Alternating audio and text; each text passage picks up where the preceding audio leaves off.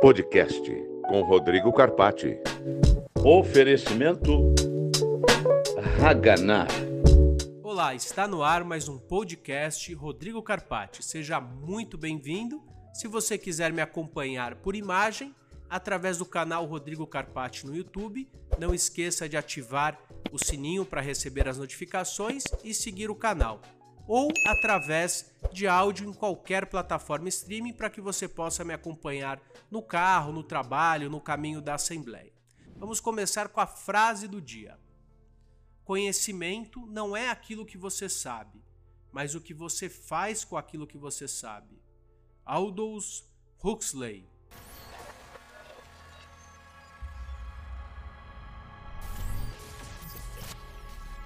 Hoje vamos falar sobre a gravação da Assembleia. Olha que situação eh, interessante que ainda eh, perdura muitas dúvidas em função da LGPD, em função do circuito interno de TV.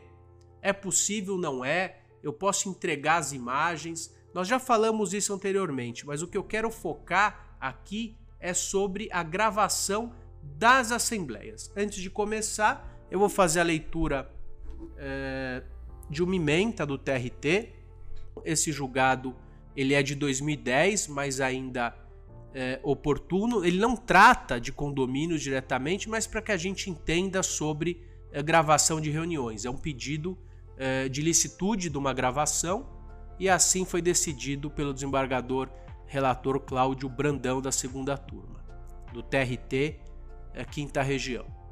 Prova ilícita, gravação de reunião desconhecimento de uma das partes, participação do interlocutor a quem beneficia a prova, inocorrência.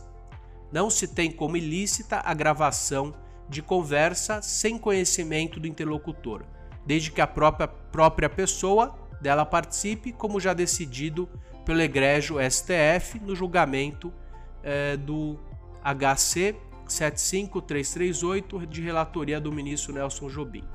Então, o que eu quero deixar claro para vocês é que é possível sim a gravação é, do som, da imagem, numa assembleia. É de bom tom avisar: essa assembleia está sendo gravada, está sendo filmada.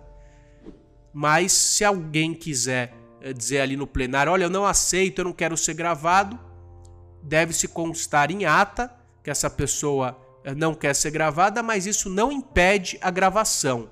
Então, é sim possível e daí algumas pessoas perguntam, doutor, a questão da LGPD, a Lei Geral de Proteção de Dados, a lei tem algumas exceções, ou seja, aquela para qual a finalidade da gravação se destina, para a segurança daquela informação do condomínio e não exposição. Então, se aquela gravação for exposta, parar na mídia, for utilizada através de publicidade, isso sim pode representar problema.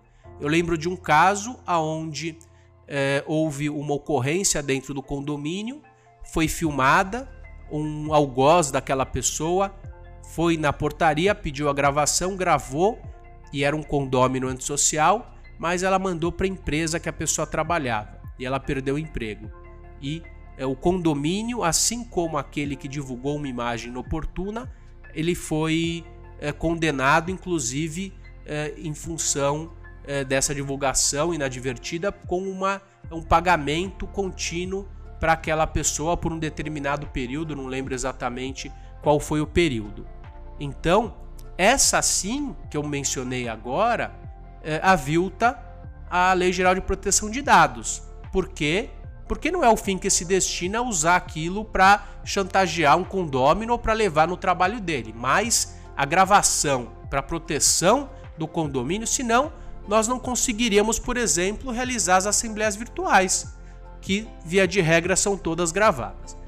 Eu tenho um outro julgado, o acórdão número 57659, de relatoria de Arnoldo Camacho de Assis, a quarta turma civil, um julgamento de 2011, que trata o seguinte: você vai estar tá vendo por vídeo o julgado aí atrás de mim. Ao julgar agravo de instrumento, em face da decisão que proibiu a gravação de assembleia condominial pelo próprio condomínio, a turma deferiu o recurso. Segundo a relatoria, o juiz monocrático, ou seja, de primeira instância, proibiu o registro em áudio da reunião ao argumento de que o ato dependeria de prévia autorização dos moradores, sob pena de, de configurar ofensa à intimidade. Foi relatado ainda que o condômino justificou a necessidade da medida para comprovar irregularidades na administração. Nesse contexto, o desembargador afirmou que a gravação das assembleias, em princípio, não afronta a garantia do artigo 5, inciso 10 da Constituição Federal, que assegura intimidade, a vida privada, a honra e imagem. Com efeito, asseverou que, por se tratar de ato público, não se presume a ocorrência de debate capaz de expor a intimidade dos condôminos. Nesse sentido, os julgadores ressaltaram que a prevalência do entendimento espossado na decisão impugnada conduziria à equivocada conclusão que seria possível a invasão à privacidade de alguém em via pública. Desse modo, o colegiado, por não vislumbrar a ocorrência de dano à imagem ou privacidade, assegurou a gravação da Assembleia Condominial. Então, são aí é, dois julgados que corroboram com o que eu estou é, mencionando e falando para vocês. Então é possível gravar, a gente só tem que tomar cuidado é, como usar e divulgar essas imagens. É, se um condômino requisitar uma imagem, eu devo enviar? Via de regra, não, somente para a finalidade que se destina, para segurança em algumas situações isso tem que passar, algumas não, nas situações tem que passar para o jurídico avaliar se for pertinente, antes de entregar as imagens, entrega, pedir que ela assine um termo assegurando é, a destinação dessa imagem, quando não pertinente, é, informar que ela deve ser solicitada através é, de via judicial. Bom, chegamos ao final de mais um podcast, espero que você tenha aproveitado o conteúdo. Não deixe de visualizar esse e outros podcasts através do meu canal Rodrigo Carpati no YouTube. E se você quiser ouvir por áudio no caminho do trabalho, da assembleia, no carro, você pode acessar através de qualquer canal streaming. Então, muito obrigado e até breve. Podcast com Rodrigo Carpati. Esperamos por você. Uma produção Universo Condomínio.